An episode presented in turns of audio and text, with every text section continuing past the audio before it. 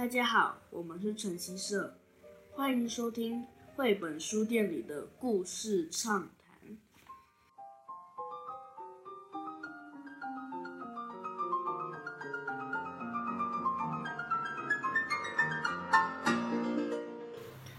欢迎收听绘本书店里的故事畅谈。大家好，我是板娘 Selvi。我是板个。今天这一个系列是新的系列哦，我们这一个系列即将要开始谈的是妈宝宅在家读本书给你听。因为从五月十九号开始，全国就进入疫情的三级警戒。我们希望小朋友跟大朋友们在家里，除了要忙自己的工作和功课以外，也可以读读几本很棒的书。所以接下来，我和板宝会各自选一本书，每一集选一本书来跟大家一起读，读其中的几个章节。那如果大家对这本书有后续的兴趣，或者是想要继续看其他的部分，继续跟大家一起讨论的话，也可以跟书店联络订书或者是留书。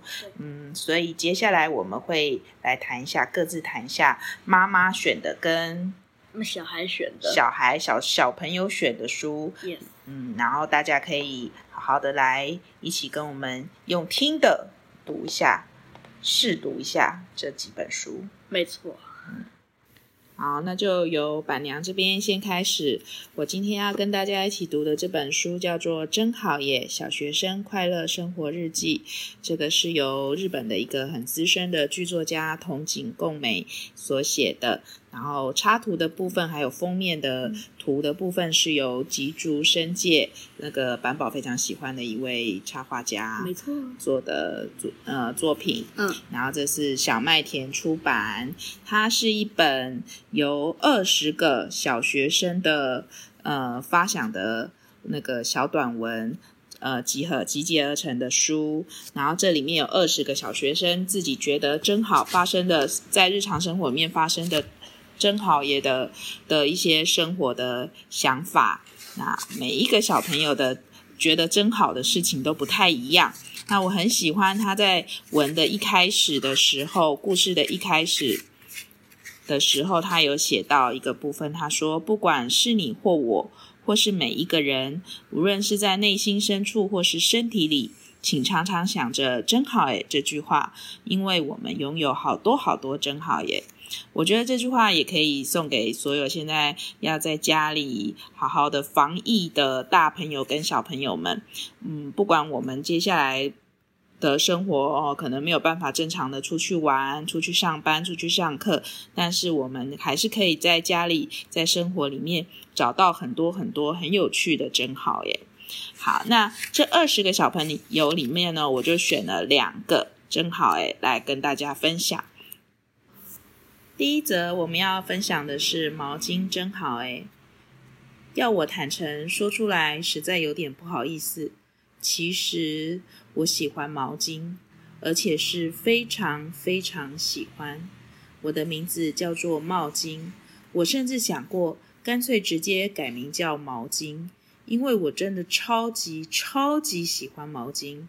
自我介绍时，我都说我叫萧毛巾，而不是萧帽巾哦。这名字感觉真好诶。总而言之，我无法想象我的人生若是没有毛巾该怎么办。我是多么多么喜欢毛巾啊！我喜欢的毛巾是擦脸时用的那种大小、软绵绵的高级毛巾，或是有品牌图案的那种都好。我最最最喜欢的是那种洗了好几次，有点旧旧皱皱的那种。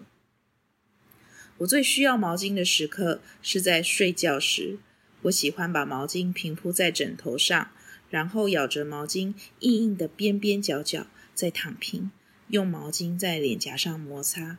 刚开始毛巾的触感有点冰冰凉凉，后来就会慢慢的越来越暖和。这时候，毛巾好像接受了全部完完整整的我一般，这种温暖的感觉让我欲罢不能。在夜晚时分，毛巾吸走了我的汗水和口水，或许我和毛巾正在做着同一个梦境，也说不定呢。我没有跟班上同学说过毛巾的事，因为这是我一个人独享的秘密，我没办法轻易开口跟别人说。如果要说可以跟谁分享也没关系的话，应该只有那只猫咪吧。我在公园里碰到它三次了，第一次和第二次它都逃走了，但是第三次它没有逃走，所以我就试着走到它身边。它是一只白色、咖啡色和黑色相间的三花猫，黑色的鼻子和脸颊上的黑色混杂，黑毛混杂，实在是丑不拉几的野猫。但正因为丑到爆，才又觉得它丑的好可爱。于是我伸手摸了摸它背上的三花毛，结果一摸惊为天人，它的毛。摸起来非常的光滑柔顺，完全不像是丑猫咪的触感。我突然想到我的毛巾，于是我用脸颊轻轻摩擦了一下它滑溜溜的毛。如果，我是说如果，如果以后我有了喜欢的女生，我睡觉的时候希望陪在我身边的是哪个呢？女孩子呢？还是毛巾呢？我想我一定选毛巾。百分之百，绝对一定选毛巾。只有只要有只要我有这么一条温暖的毛巾，就算是独自旅行，我什么地方也敢去。绝对是这样，没错。我一直这么想着，如果对象是那只小猫咪的话，让我带它一起去旅行，我也愿意。因为小猫咪小猫咪会在我的枕头上摊平，睡得像条毛巾一样。对了。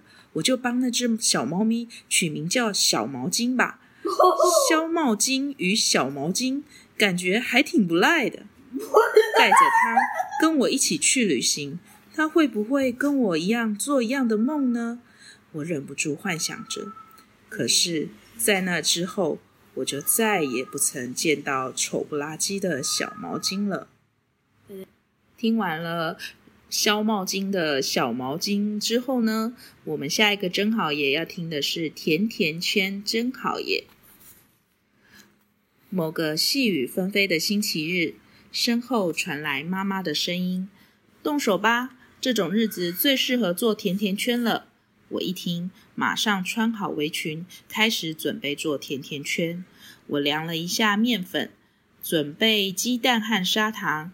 卷起袖子的妈妈则把蛋和糖放到稍大的玻璃碗公里，加入水后开始揉捏甜甜圈的面团，而我则是把餐桌整理干净，把毛把包装纸的白色那一面往上平铺在餐桌上，再撒上面粉。妈妈把已经揉捏好的面团放在上面，再用擀面棍慢慢擀平，还开始愉快地哼起歌来。我也跟着一起哼。接下来是压模，妈妈分别用大水杯，还有爸爸喝酒的小酒杯来压形。妈妈先用大水杯压成压出大圆，再用小酒杯在中央压出小圆，如此一来就有圈圈形状的甜甜圈和圆圆形状的甜甜圈。妈妈炸甜甜圈时总是换上新油，妈妈说新的油才不会胃胀气。现炸的热乎乎甜甜圈一起锅，我就迅速均匀的撒上糖粉。妈妈和我屏气凝神的等待这一刻，全世界最美味的甜圈圈 大功告成了。甜圈圈呢？妈妈的甜甜圈是从外婆那里学来的。而我则是从妈妈那里学来的。要是将来我也有女儿，等女儿长大，我也一定要教她做甜甜圈。妈妈和我泡了红茶，开始享用现炸的甜甜圈。这么好吃的甜甜圈，不管几个我都吃得下。妈妈对我说：“小英，甜甜圈吃太多，晚餐会吃不下哦。”才不会呢！我和妈妈一起做的甜甜圈，都有别的肚子可以塞。晚餐不会吃不下，要是下周日也下雨就好了，这样我就可以再跟妈妈一起做甜甜圈喽。下一次做了甜甜圈，我想送一个给同学吃，那个人就是肖茂金。之前我带甜甜圈去学校请大家吃，午休之后我打算请他吃，可是肖茂金一点都不在意我做的甜甜圈，他只顾着把包包里的毛巾拿出来，在脸颊边磨蹭，看起来实在有点变态。但是我还是喜欢这样坦率的肖茂金，他对我越是冷淡，越是不在意，我越是喜欢他。明天我再带些甜甜圈去学校吧。妈妈和我一起做的甜甜圈真的是宇宙无敌第一好吃。再来轮到我喽，我要讲的书是我很喜欢的绘者林英平老师画的《阿当这只贪吃的猫》，写的人是亚平老师，画的人就是李玉平老师，就是阿巴文化出版的。然后阿当里面总共有。四篇，我就选第三篇来讲。嗯，第三篇的名字是什么？唐诗洞。好。一就是爱吃棉花糖，唐诗洞生产的棉花糖非常有名，森林里几乎大大小小的动物都吃过，比云还要细，比棉花还要柔。小瓢虫舔着棉花糖，津津有味地说：“有草莓、香草、巧克力、薄荷四种口味，每一种口味都很棒。”小蜻蜓开心地舔着一个巧克力棉花糖，远看好像在舔一节树枝。还可以选择颜色，红橙黄绿蓝靛紫白，颜色啊漂亮的不得了。小蝴蝶选了一个和它的翅膀相称的紫色，一边舔一边搔首弄姿，简直就是人间美味。小蚱蜢顾着吃，一点也不看路，它脸被石头绊倒。阿当窝在红砖墙上，看着小动物来来回回，人手一个棉花糖，每个每人都是满足，都是满足的表情。他想，真的这么好吃吗？阿当虽然贪吃，对棉花糖倒是没有多大的兴趣。他不喜欢吃完后双手双脚黏哒哒的感觉，他粗手粗脚，总会不小心把猫毛粘成一团。有一次还粘到长胡须呢，害他痛了一天一夜。不过每天每个人都说好吃，好吃的食物，阿当受不了诱惑。停停停！阿当叫住了忙着吃棉花糖的小瓢虫。你知道糖丝洞怎么去吗？当然知道啊！小瓢虫终于放下糖，抬抬眼说：“先直走，然后右转，再左转，再右转。”直到看见一棵很大的松树，在松树旁边的一个小山洞里面，布满蜘蛛丝，就是唐丝洞了。哦，原来唐丝洞就是蜘蛛丝洞，难怪有这么多丝。小瓢虫拿起糖，才要继续走，阿当又叫住他。好久没看到瓢虫阿彩了，你知道他躲去哪里度假了吗？阿彩呀，最近我也没看见他。以前我俩。我俩一起去糖丝洞买棉花糖吃，可以，可是现在不晓得飞到哪里去了，老是找不到。是啊，他常常一边吃糖一边找来找我聊天，没跟他说话真无聊。下次看到他，记得叫他来找我呀。小瓢虫点点头，拿着糖自顾自走了。也许我该去糖丝洞买个糖吃。一根一根的棉花糖在阿当的眼前飘过，他心痒痒了。二，蜘蛛城堡启动了。其实阿当根本不用问路，只要看见大松树旁长长的队伍，走出来的小动物人手一只棉花糖，就知道糖丝洞近在咫咫尺了。嗯，阿当实在很不好意思加入排列的队伍。都是小天牛、蚱蜢、蜜蜂等等小昆虫在排队。阿当壮大的身躯一排进去，队伍马上变得很突兀，所以他只好在树旁溜溜转转、抠抠羊、抓抓狮子，耐心等候队伍的结束。终于轮到阿当了，好雄伟的一座蜘蛛城堡啊！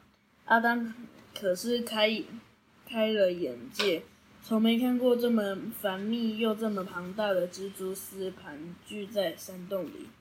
如果不小心跌了进去，大概会短短短的弹出来吧。老板，我要一支草莓口味的棉花糖。阿丹很有礼貌的对工头喊。对不起，这里的棉花糖只提供给小昆虫，大型动物怒不招待。啊！一只黑寡妇冷冷的说：“可是我排队等了很久，招牌上不是写得一清二楚，看不懂字吗？”顺着蜘蛛的手看过去，阿当果然发现唐丝洞旁的一个小招牌写着字。阿当火冒三丈。为什么大型动物就不能吃？难道我们就不是动物吗？动物还有分大和小。其实阿当并不是真的那么想吃，不过招牌上写的字有点歧视的味道。阿当生气了，换另一只蜘蛛出来打圆场。猫先生，请不要生气，我们是真的不做大型动物的生意。糖丝洞的棉花糖都是用松针下去搅拌糖丝，一只一只小动物们拿在手上刚刚好。但是，一只小这么小只糖，对于大型动物可能连塞牙缝都不够。为了避免糖丝枯竭，这是我们不得不决定。你第一次来不了解规矩，昨天我们也送走了一只松鼠和野兔。阿当的怒气听了这番话，慢慢的、慢慢的消去了一些些。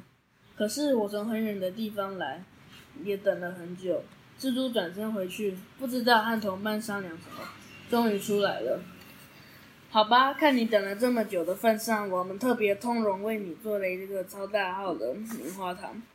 不过仅此一次，不不，下不为例。阿当的怒气终于烟消云散。现在换他不好意思了，他尴尬的搓搓手，搓手搓脚，对蜘蛛说：“谢谢你们为我破例，刚才真是对不起。”为首的蜘蛛摆摆手，一脸冷漠。然后整座糖丝糖糖丝洞启动了，解揭开布幕，整座洞轰然有声，好像一架大型机器持续的高速运转。浓密的糖丝不断的旋转分出，迅速、有效、确实。看来这洞里的丝真的是取之不尽，用之不竭。蜘蛛们七手八脚的扛来一只超大的枯枝，再将枯枝伸进洞里搅拌。没多久，雪白的糖丝缠上枯枝，就变成一朵蓬蓬松松的白云了。阿当在洞口看得出神，突然，他好像看到一个彩色的东西落在深邃的洞里，被糖丝层层覆盖。那东西很眼熟，到底是什么呢？阿当才把头往头往洞里一探，一只蜘蛛便从天而降，在阿当的鼻子附近张牙舞爪。最后，最后，糖丝洞是不能靠近的，掉进去必死无疑。阿当听话的后往后退，但那东西的形貌已经形已经印在阿当的心坎里。缠上丝的棉花糖还没有完工，蜘蛛们小心翼翼的把它拿出来后，先晾在一旁等待半干，再喷上草莓口味的粉红糖浆。七八只蜘蛛齐心工作，颜色喷得又均匀又美丽。最后在棉花糖顶端再放一。放上一颗腌制过的草莓，好了，粉红色的草莓棉花糖终于大功告成了。噙着棉花糖，阿当心满意足的舔着一口，果然又细又柔的又绵，真是名不虚传。阿当递上刚地上刚采来的野生浆果为报酬，糖丝洞的棉花糖一向采用以物易物的方式。只要是顾客觉得值得换的东西，糖丝洞一向来者不拒。谢谢你的礼物，不过请记得下次再来我们就不招待了。又是那只黑寡妇蜘蛛，用很冷淡的口吻。我是不会再来的。不过我好像在洞内看到一个很熟悉的东西，不知道可不可以再让我看一看？阿当大概是说错话了。只见唰的一声，唐诗洞的布帘关上了。蜘蛛也退回洞里去，一个招牌挂出来：营业时间已过，明日请早。唐诗洞就再再也有任何无任何声响了。三棉花糖的诡计，真是一只美丽的棉花糖啊！所有看到洞看到的动物们无比惊奇的赞美着。阿当坐在墙头上，细心的吃着糖。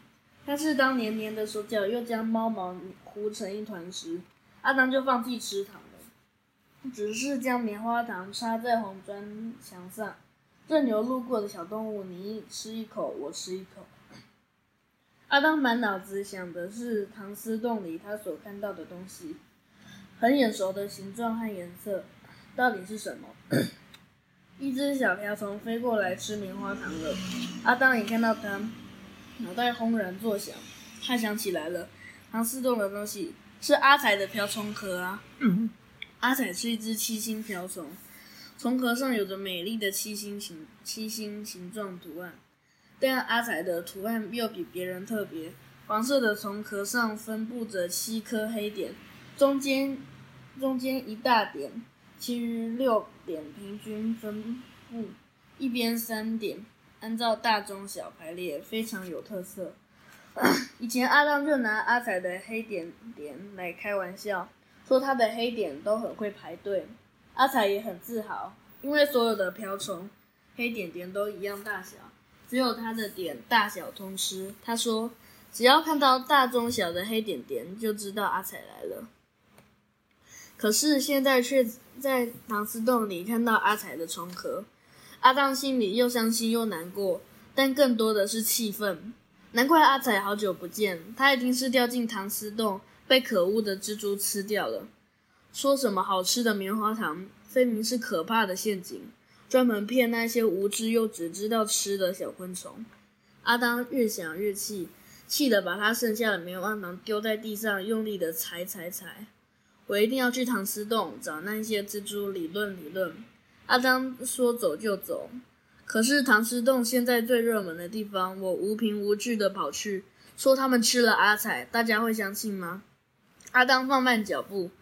而且这么多小动物吃了棉花糖都没事，为什么独独就只有阿彩有事？阿当觉得他的脑袋不够用了，怎么想也想不出个道理来。不如我再去糖丝洞好好的打探打探。阿当藏身在离洞不远的一棵大樟树上，会爬树的阿当是可是可是很少人的，这可是很少人知道的秘密。躲在树上，完全不用怕会被发现，同时又可以将糖丝洞观察得一清二楚。糖丝洞和阿当离开时一模一样，门帘关得紧紧的，只不过有几只小蚱蜢来了又走。等了很久，一点动静也没有。太阳也下山了，璀璨的霞光慢慢变黑，只有一小枚月亮悄悄地挂在天上。无力的光芒，淡淡的，凉凉的。阿当等得好疲累，他想今天到此为止，明天再来吧。正想月下树干时，突然唐斯洞的门帘掀开了，一只蜘蛛探出头：“老大，时间到了，肚子饿死了，该收网了。”说话的是那只冷冷的黑寡妇。嗯，今天放了十条线，晚上应该可以好好饱餐一顿。原来老大就是那只答应阿当要做棉花糖的蜘蛛。阿当讶异的张大嘴巴，要不是有那只猫来交织，今天应该可以放多放好几条线。可恶的猫，傻兄弟，对大型动物要客客气气，给他们一支棉花糖就是。吃了糖，他们什么都看不到。不过今天那只猫好像看到了什么。老大，要不要紧？不要紧的。那只棉花糖又大又好吃，说不定现在它吃得很尽兴，还帮糖丝洞做广告了。阿当越听越气，浑身的毛毛猫毛都竖起来了呢。好了，兄弟们，收网了，各就各位。阿当实在搞不清楚各就各位到底是怎么回事。他只是从树上远眺，看到蜘蛛忙碌的身影，也听到了一阵又一阵的咻咻声。原来。再来就是小昆虫哀鸣声了，一只接着一只，好像是蝴蝶、蜻蜓、天牛和蜜蜂。嗯嗯。突然间，树上飞来飞来一个物体，咔的一声，正在哀哀叫疼。阿当仔细一看，可不是白天那只小瓢虫吗？阿当压低了声音，小声地说：“你为什么会飞来这里？”小瓢虫哭着回答：“我没有要飞来这里，我是被拉来这里的。”拉来这里，今天吃完棉花糖后，我的舌头就粘了一条线，怎么弄都弄不下来。我想没关系，大概明天就会融化掉了，掉吧。哪知道刚刚这条线突然把我拉来这里，不来都不行，痛死我了。阿当终于知道是怎么一回事了。糖丝洞的棉花糖竟然就是蜘蛛们吃饭的工具。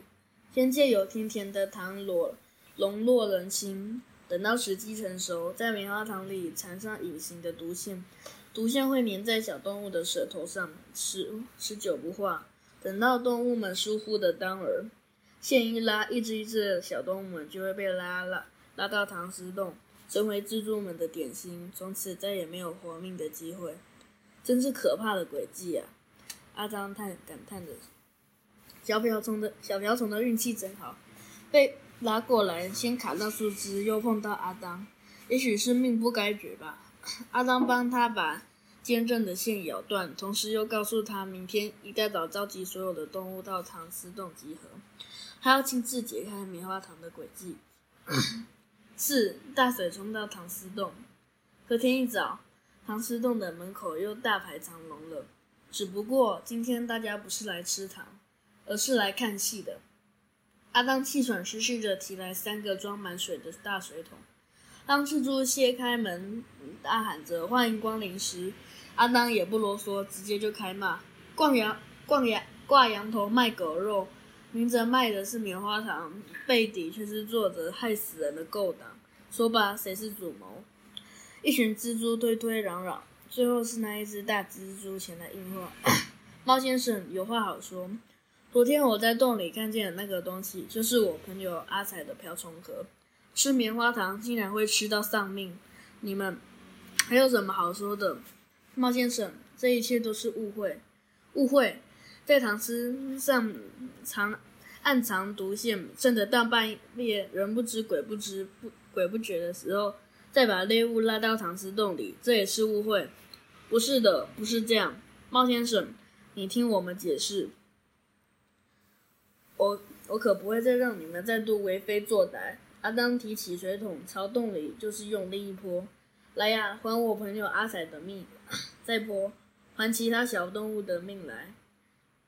阿当接着就拿出一个大剪刀，将 丝洞里的丝线全部剪断破坏。最后第三波，善有善报，恶有恶报，早知今日，何必当初？大嘴冲到糖丝洞。随着水流出来，除了几只来不及逃走的蜘蛛外，还有一对紫色的蝴蝶翅，一个瓢虫壳，蜻蜓的尾巴，蚱蜢的脚，蜜蜂的针，天牛的胡须和其他奇怪、奇奇怪怪、早已无法辨认的小动物尸体。大家终于知道这是怎么一回事了。此后再也没有人提起唐丝洞，再也没有人想吃棉花糖了。阿张总是告诫所有的小动物们：太甜的东西不要吃，小心毒药就包在糖衣里。而且糖其实吃太多了会蛀牙，对身体不好。